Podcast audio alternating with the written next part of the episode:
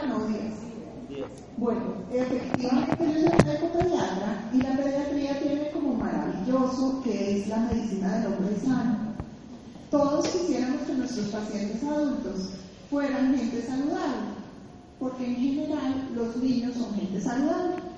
Hoy voy a hablarles de dos temas excepcionales en pediatría y el primero de ellos en realidad me gusta muchísimo y es cómo estamos rompiendo esquemas cuando vemos crecer a los niños.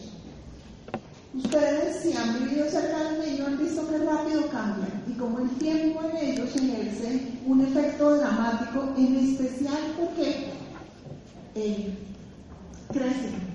Y hoy vamos a hablar de cómo crecen los niños. Bueno, listo. El crecimiento es tan, tan, tan importante que hasta en la ley está regulado. Eso significa que nosotros como prestadores de salud estamos en la obligación, según la resolución, no sé, me interesa, sé que es obligatorio, de velar por el crecimiento de los niños. En esta resolución dice que son solamente hasta los 10 años, pero yo les quiero decir que por favor vigilen el crecimiento hasta los 21. Porque resulta que uno crece mucho tiempo y todo lo que pasa cuando uno crece se convierte en esos pacientes de los que estuvieron tan interesados hablando con el expositor anterior, personas que se enferman. Así que si ustedes vigilan el crecimiento, se van a mejorar la vida en el futuro, se los prometo. Los problemas de crecimiento del niño son tan frecuentes, pero tan frecuentes que representan el 25% de las consultas en consulta externa en todos los menores de 14 años. ¿Quién de ustedes no ha tenido un paciente que les dice, es que a mí me parece que mi hijo no crece? ¿O es que el niño no come? Lo que genera una seria enfermedad de crecimiento de la que vamos a hablar más tarde. Yo creo que como mínimo, como mínimo, una vez al día alguien les comenta algo acerca del crecimiento. O ustedes comentan algo acerca del crecimiento de gente que está cerca de ustedes. Y les dicen a los niños, oh, yo no te veía desde que estaba chiquitito. Eso significa que tenemos que tenerlo presente en cada una de nuestras consultas y por favor saber todo lo que implica el crecimiento. Los humanos, como raza mamífera, solamente crecemos en la infancia. Todo aquel que les diga que creció estando adulto, les mintió. Pero les mintió obviamente. Ustedes pueden oír mucha gente que dice, no, yo crecí hasta que tuve 30 años y después si ya no crecí más. Es mentira, porque no funciona así. Uno puede crecer por dos maneras. Una es la hipertrofia. La hipertrofia es que una célula se vuelve más gorda, más grande y más fuerte. Por ejemplo, las células musculares. Cuando ustedes hacen fuerza, las células musculares se hipertrofian. Y la otra es la hiperplasia, que es fundamentalmente repetirse, clonarse, volverse más lleno de células humor. ¿Listo? Mientras que uno crece así por dentro, y eso está determinado por unos genes de los que, si ustedes quieren, les puedo hablar un montón, pero no son tan interesantes. Uno también crece a lo largo, y eso se llama el crecimiento en talla. Y el crecimiento en talla está profundamente relacionado con el bienestar económico y social de un país. Y ese es el único crecimiento que nosotros podemos medir. Porque nosotros no podemos saber qué tanto creció la fibra muscular del miocito del corazón de un paciente. Pero nosotros sí podemos medir a un niño. Y medir a un niño es bastante sencillo, solo se necesita un médico. No, no, no se necesita nada más. Así que la talla, que es el crecimiento de los huesos largos, va a ser lo que vamos a escuchar y lo que vamos a vigilar en nuestros pacientes.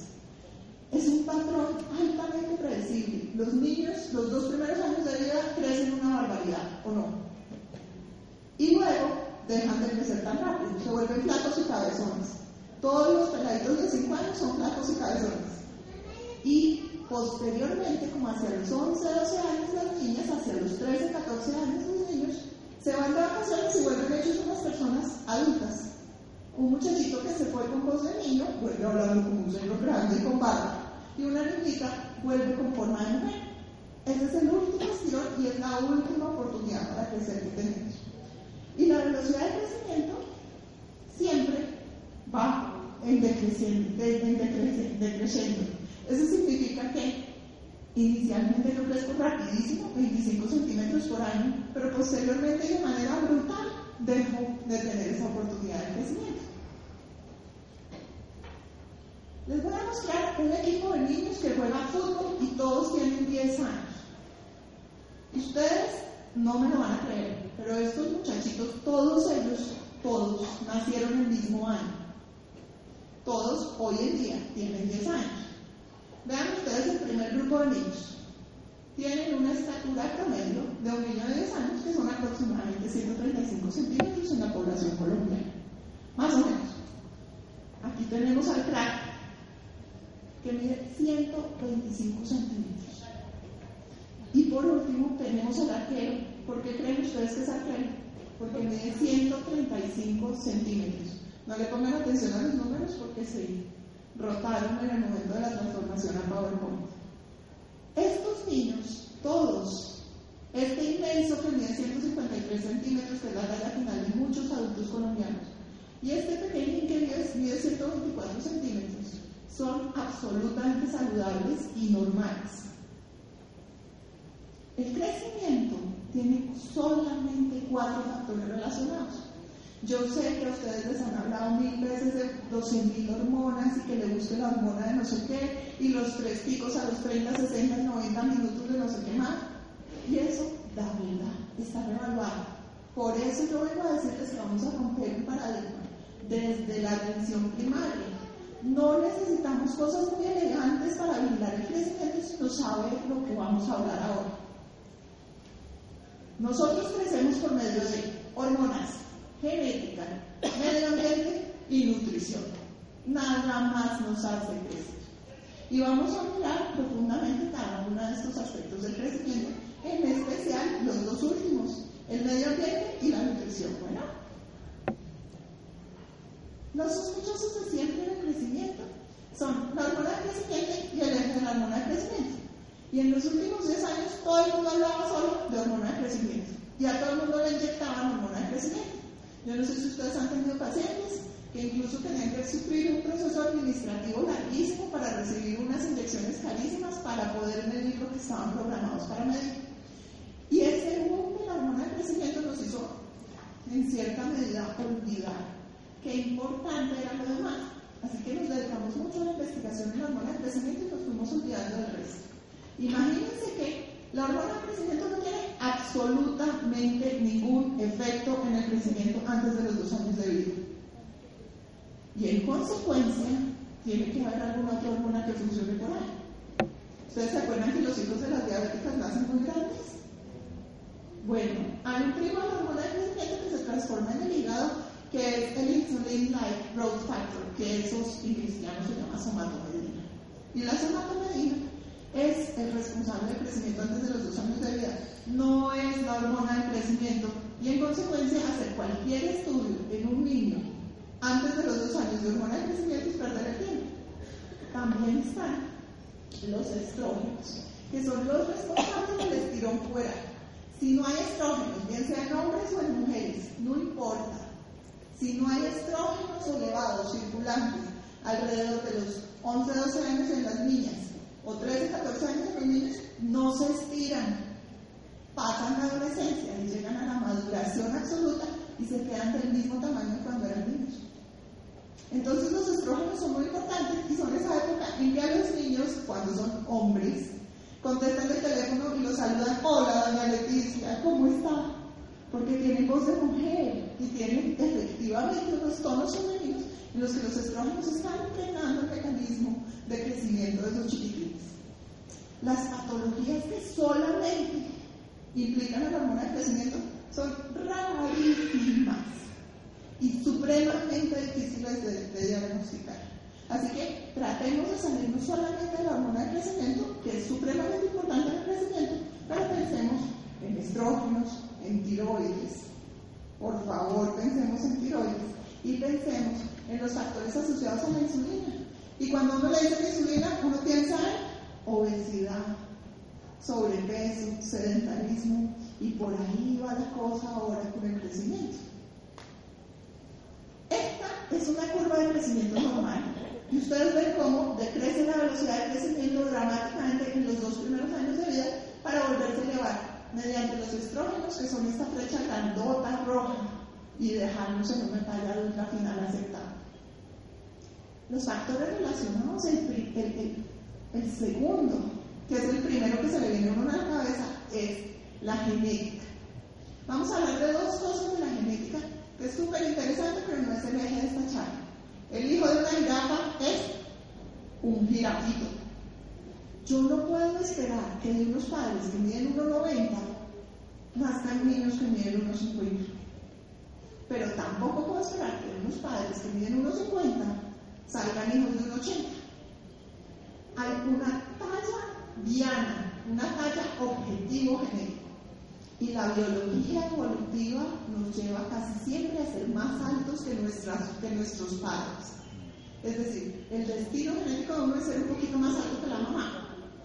Así que ojalá todos seamos un poquito más altos que la mamá.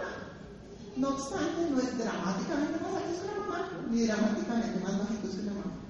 Nosotros podemos decir cuál es la talla final de nuestros pacientes haciendo una predicción de talla. Sumo el papá, la mamá lo dio dos, le sumo más o menos 10 dependiendo si es un niño o una niña. Y más o menos yo le puedo decir cuánto va a medir o cuál es su objetivo genético. No obstante, esto es muy frágil. Es muy frágil por un segundo factor que se llama la epigenética. Yo traje esta foto porque me parece la foto de la epigenética. Uno termina pareciéndose a su medio ambiente. Y las personas terminan pareciéndose a lo que se programa en su medio ambiente. Es, esa es la imagen de la epigenética. Yo puedo tener una programación genética fuera de lo común, pero si como lo que no debo, durante la gestación por medio de lo que se come mi mamá, y después de la gestación porque me dan gomitas y chocolatinas y dulces y chicles y charles, desde muy temprano en mi infancia, me dañan mi configuración genética. Cuidado con lo que le damos de comer a nuestros genes desde la gestación porque dañamos la talla final. Y por último, pues lo que todos sabemos, niño que no come no crece. Eso es supremamente fácil. El problema es la cantidad de niños que no comen. Más o menos el 30% de las consultas en pediatría se relacionan con problemas del apetito y el comer. El estado nutricional, no solamente la desnutrición que retrasa el crecimiento y genera niveles muy elevados de hormona de crecimiento con una resistencia muy seria de la hormona y de los receptores de la hormona en los huesos largos, que también dañan el estrógeno y la tiroxina, sino que el sobrepeso, cuidado con los niños en sobrepeso. Me pasa con mucha frecuencia que la gente confunde el niño grande con el niño gordo. Los niños en obesidad crecen más rápido que los niños que están de buen peso. Por eso se ven más grandes, pero la talla final se va a dañar. Porque la obesidad genera aumento de los estrógenos que genera el estirón puberal a pesar más temprano y en consecuencia se daña para siempre la talla final. Entonces son tan preocupantes los niños obesos como los niños desnutridos en cuestión de talla. Y a esos niños sí que les tenemos que poner atención. Y el medio ambiente. Hay millones de factores ambientales que influyen en el crecimiento. No estamos ni en pañales siquiera con relación a lo que vamos a descubrir con relación al medio ambiente. Pero escuchen esto, que ya hay evidencia y ya podemos decir, eh, hay evidencia sólida y suficiente para afirmar que cosas como el amor, leer libros en físico, no en tablet, sino en físico, jugar al sol, jugar simplemente, hacer ejercicio, dormir adecuadamente, tener horas en las que uno no hace nada. Se llama ocio y los personajes occidentales del siglo XXI lo desconocemos. Los nadie no hacer nada, nada. ¿Han hecho algo así? Como no hacer nada, sin sentirse culpables. Bueno, y el uso de aparatos y pantallas están directamente relacionados con el crecimiento de los niños. Unos positivamente, que supongo que ustedes sospechan cuáles son, y otros absolutamente negativos para el crecimiento de los niños. Quiero hacer énfasis en esta página web que les puse acá, porque esta va a ser una gran herramienta para padres que ustedes pueden utilizar en su consulta.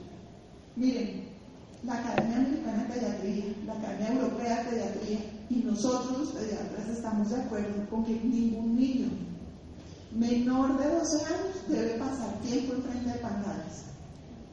están terminantemente prohibidos y por eso les puse aquí la regla del 3, 6, 9 y 12. Pero terminantemente prohibidos los aparatos electrónicos antes de los 3 años de vida, porque tienen un efecto nocivo, en este caso sobre el crecimiento, pero también sobre el desarrollo. Bueno, los niños menores de 6 años no tienen por qué tener tablet ni celular. No entendemos por qué vemos pacientes de 6 años que navegan solos por internet. Horas. Los menores de 9 años pueden meterse, perdón, hasta los 9 años se pueden meter en internet vigilado. Y jamás, antes de los 12 años, usted puede tener un smartphone. Yo creo que si uno va un restaurante hoy domingo, ahorita cuando salgamos con hambre, seguramente van a haber mucha gente incumpliendo la ley. Y acuérdense que eso tiene que ver con el crecimiento.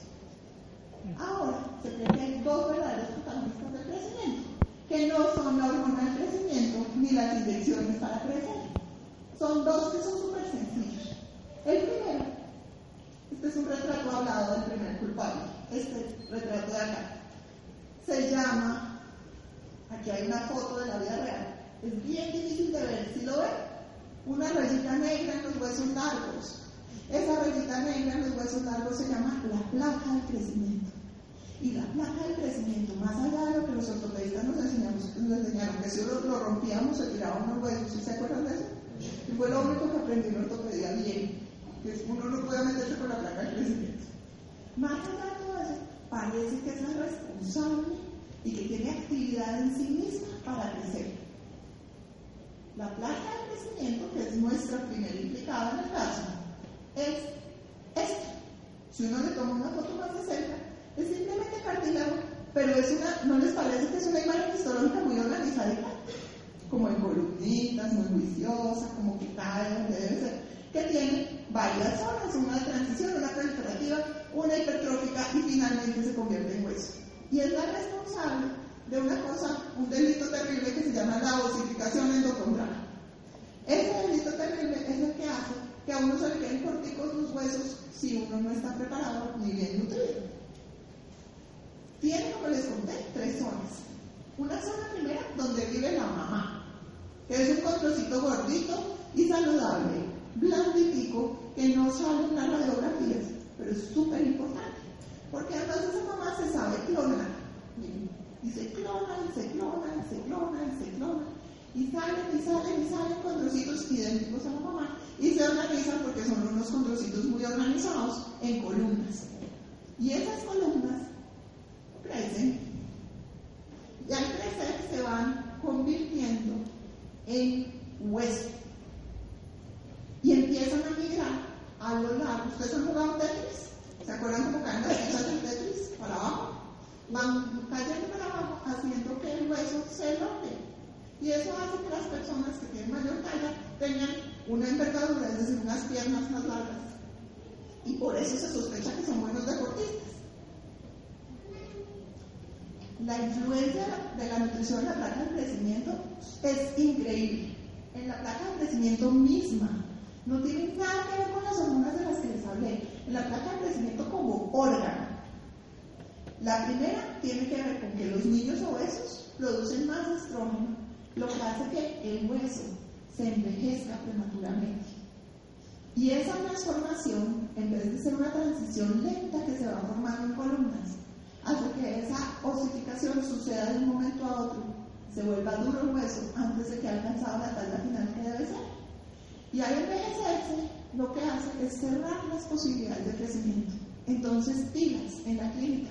Niña obesa, mujer bajita.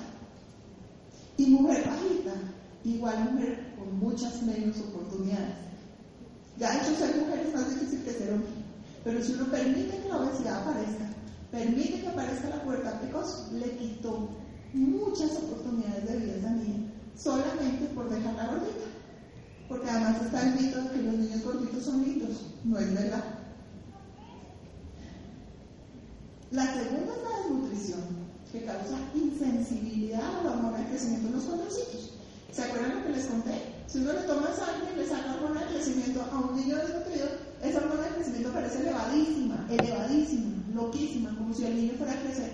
Pero resulta que el controlcito, ese que se clonó, es absolutamente insensible a esa hormona. Entonces, el feedback hace que se produzca más hormona de crecimiento y en conclusión el niño no crece. Le crecen todos los órganos, el hígado, no le crece el cerebro, pero no le crece el hueso.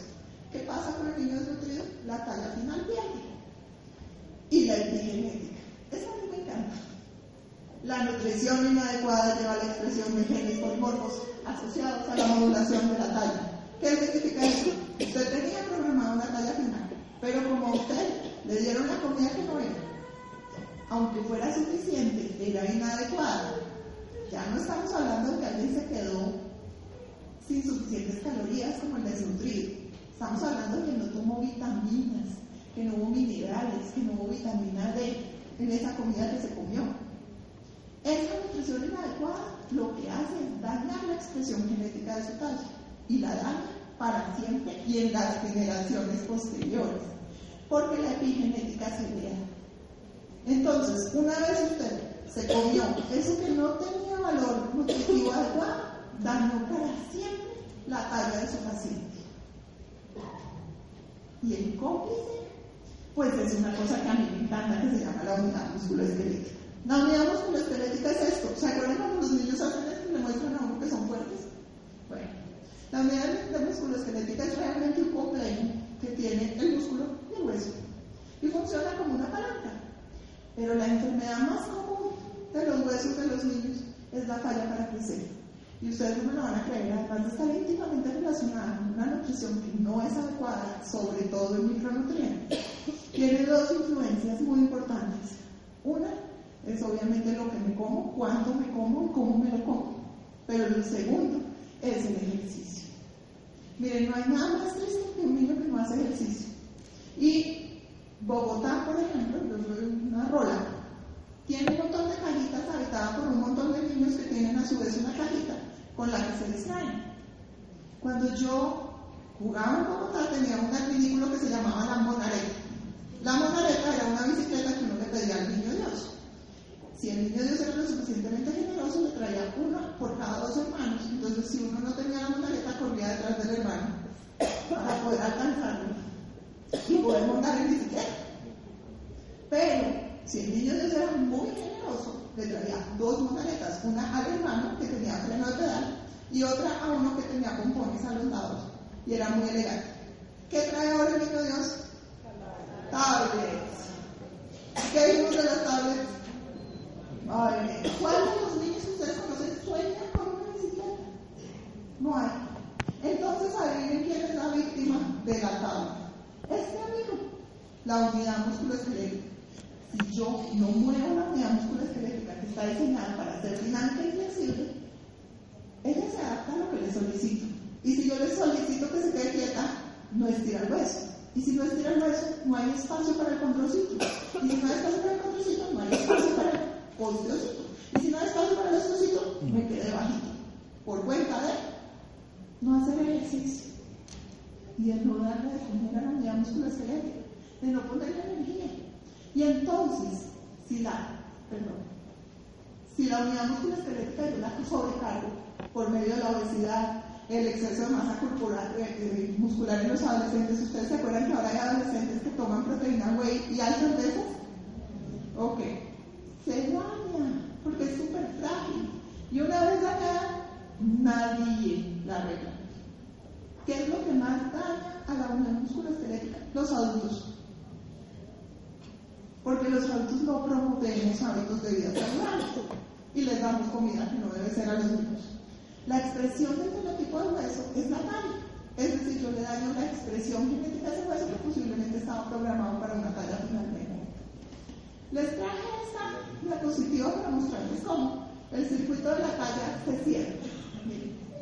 El músculo realiza fuerza sobre el hueso y lo elonga, ejerciendo esa fuerza por medio de la tensión. Esa tensión como por un wifi, un wifi de altísimo poder, la reciben los osteocitos. Y los osteocitos se pueden convertir en osteoblastos, es decir, crecen, se reproducen, se vuelven fuertes y la persona se vuelve alta. O se pueden volver osteoclastos. No crecen, no se reproducen, se anquilosan y se endurecen y uno no crece. Si uno crece, entonces uno ajusta la fuerza. Si han visto que los adolescentes son supremamente torpes, tumban todos los vasos, pisan a todo el mundo, se caen todo el tiempo, son los mejores clientes de los ortopedistas, los peladitos bien facturados, porque están ajustando la fuerza, son súper torpes. Ajustan la fuerza, se exponen al sol, juegan al aire libre y duermen suficiente. ¿Cuánto tiene que dormir un adolescente? Un montón. Un montón. Son entre 12 y 14 horas diarias, porque la hormona de crecimiento tiene que ejercer su función. Y estos pobres angelitos entre el Face, el Snapchat, las tareas locas que les ponen y que el colegio queda en la porra, se acuestan a las 12 de la noche y se levantan a las 4 de la mañana. Les quedaron faltando 8 horas de sueño, 8 horas de impregnación de la hormona de crecimiento, 8 horas de impregnación sobre los osteocitos. ¿Y qué comen los adolescentes? ¿Cuántas horas de tableta tienen los adolescentes al día? ¿Vale? Y si no, están como locos comiendo proteína whey en un gimnasio y eso lo consideran ejercicio. Y el ejercicio que sirve que tiene vitamina D y la vitamina D necesita sol. Entonces, ¿dónde deben estar los muchachitos? Echando fútbol en la calle. No tienen por qué estar echando fútbol en el Wii. No existe justificación clínica por lo menos. ¿Quién es la unidad musculoesquelética? Perdón. ¿Qué pasa con la nutrición y la unidad musculoesquelética? Los factores dietéticos asociados al crecimiento eh, longitudinal incluyen una cosa que me encanta que son los minerales. ¿Quiénes son? Calcio. ¿Qué pasa con los niños ahora? ¿De dónde sacan el calcio? No sé. Fósforo, zinc. El zinc es absolutamente necesario para crecer, es vital para crecer y necesitamos estar pendientes de los niveles de zinc de nuestros pacientes. Las vitaminas que están implicadas en todas las homeostasis de la paratiroides, que son el calcio, el fósforo, pero por favor tengan en cuenta que esas deficiencias de nutrientes individuales no existen. No hay deficiencias puras de. Cuando un paciente está micro malnutrido, en general está malnutrido. Entonces siempre piensen en hierro, el calcio, el fósforo, el magnesio y el zinc, porque son los responsables de la talla final. Y si ustedes no tienen una dieta balanceada, muy seguramente no van a tener un adulto saludable. El crecimiento, en conclusión, todo crecimiento es responsabilidad de, quién? De los adultos. ¿Por qué? Porque los adultos son los que encierran a los niños. Porque los adultos son los que compran la comida que no debe ser. Porque nosotros como adultos escuchamos en la consulta el niño no come y nos saltamos esa pregunta. Ya comerá mi señora, ah, me lo dará en algún momento. Pero si uno solo crece en la infancia. Uno no tiene otra oportunidad para aprender a comer. Uno no tiene otra oportunidad para elegir adecuadamente lo que le va a meter al huesito. Y uno no tiene otra oportunidad para no verse ridículo en una monareta.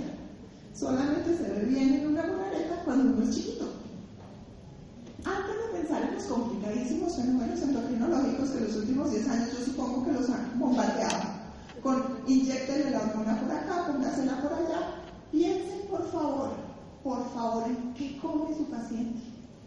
¿Cuál es la expectativa de talla de su paciente? Que son cosas muy sencillas que se logran con un poquito de preguntas y un poquito de metro.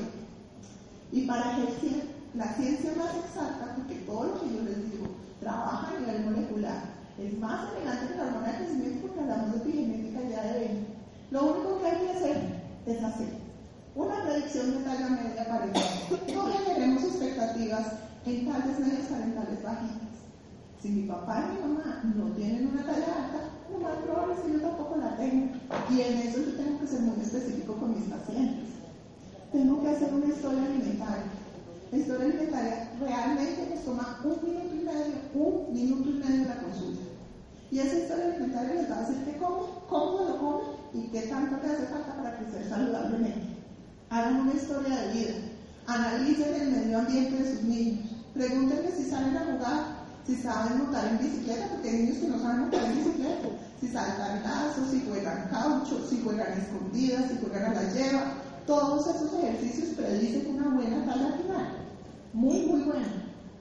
Y busquen las señales de disfunción del crecimiento. Por ejemplo, Si una niña tiene 7 años y tiene caracteres sexuales secundarios, vello púbico, olor apocrino, eh, no sé, crecimiento mamario, tengan por favor piedad ese y sepan que el estrógeno ya está andando por ahí. Y el estrógeno daña la talla final. Y no solamente la talla final, sino que envejece más. Entonces vamos a tener una señora osteoparótica de unos 35 de estatura. Cuando esta niña tenga más o menos 40 años, y no es justo, porque cuando ella tenga 40 años nosotros posiblemente ya no vamos a estar en el consultorio. ¿Qué vamos a prescribir? ¿Inyecciones de hormonas carísimas? No.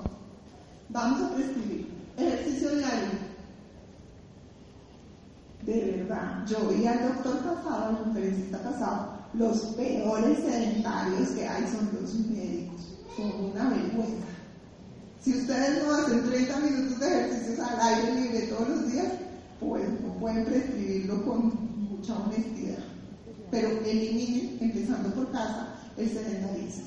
Procuren hacer lo que puedan caminando y los niños necesitan ejercicio dirigido. A mí me obligaron a aprender matemáticas, eso no es opcional.